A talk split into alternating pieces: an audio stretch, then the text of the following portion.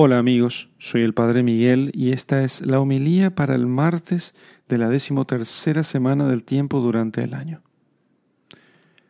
Lectura del Santo Evangelio según San Mateo, capítulo 8, versículos 23 al 27. Cuando Jesús subió después a la barca, sus discípulos lo acompañaron. Y de pronto el mar se puso muy agitado, al punto que las olas llegaban a cubrir la barca. Él en tanto dormía. Acercáronse y lo despertaron diciendo, Señor, sálvanos que nos perdemos. Él les dijo, ¿por qué tenéis miedo, hombres de poca fe? Entonces se levantó e increpó a los vientos y al mar, y se hizo una gran calma. Y los hombres se maravillaron y decían, ¿quién es este que aun los vientos y el mar le obedecen? Palabra del Señor. Gloria a ti, Señor Jesús.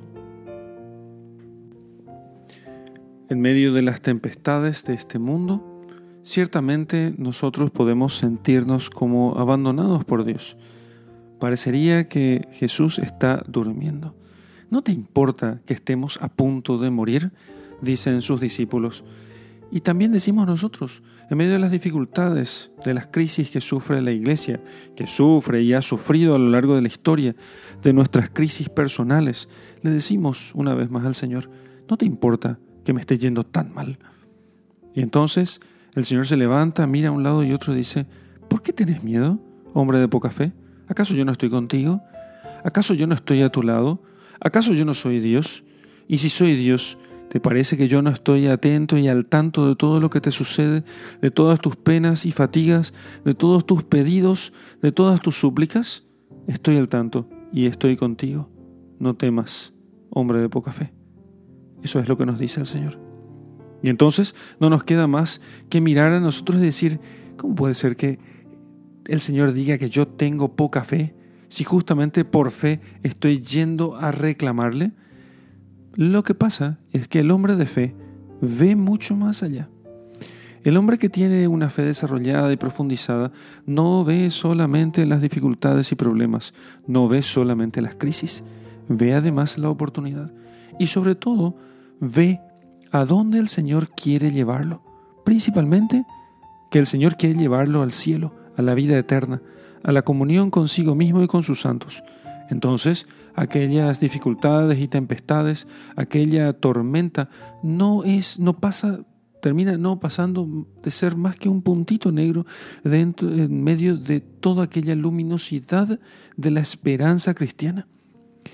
Una mirada de fe hacia todo lo que nos sucede va a hacer que nosotros veamos las cosas en su contexto. ¿Y cuál es su contexto? ¿Cuál es el contexto sino el contexto de la vida entera y la vida que si bien empieza en nuestra concepción no termina con nuestra muerte? Por tanto, mirar el problema solamente como parte de la vida en este mundo evidentemente puede hacernos desesperar. Los apóstoles pensaban todos que morirían y que si morían se perdía todo. No se perdía todo.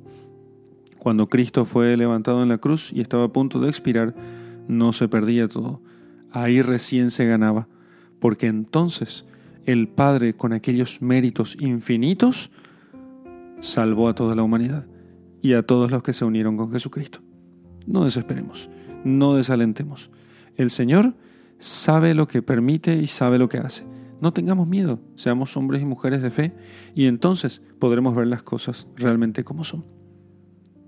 En el nombre del Padre, y del Hijo, y del Espíritu Santo. Amén.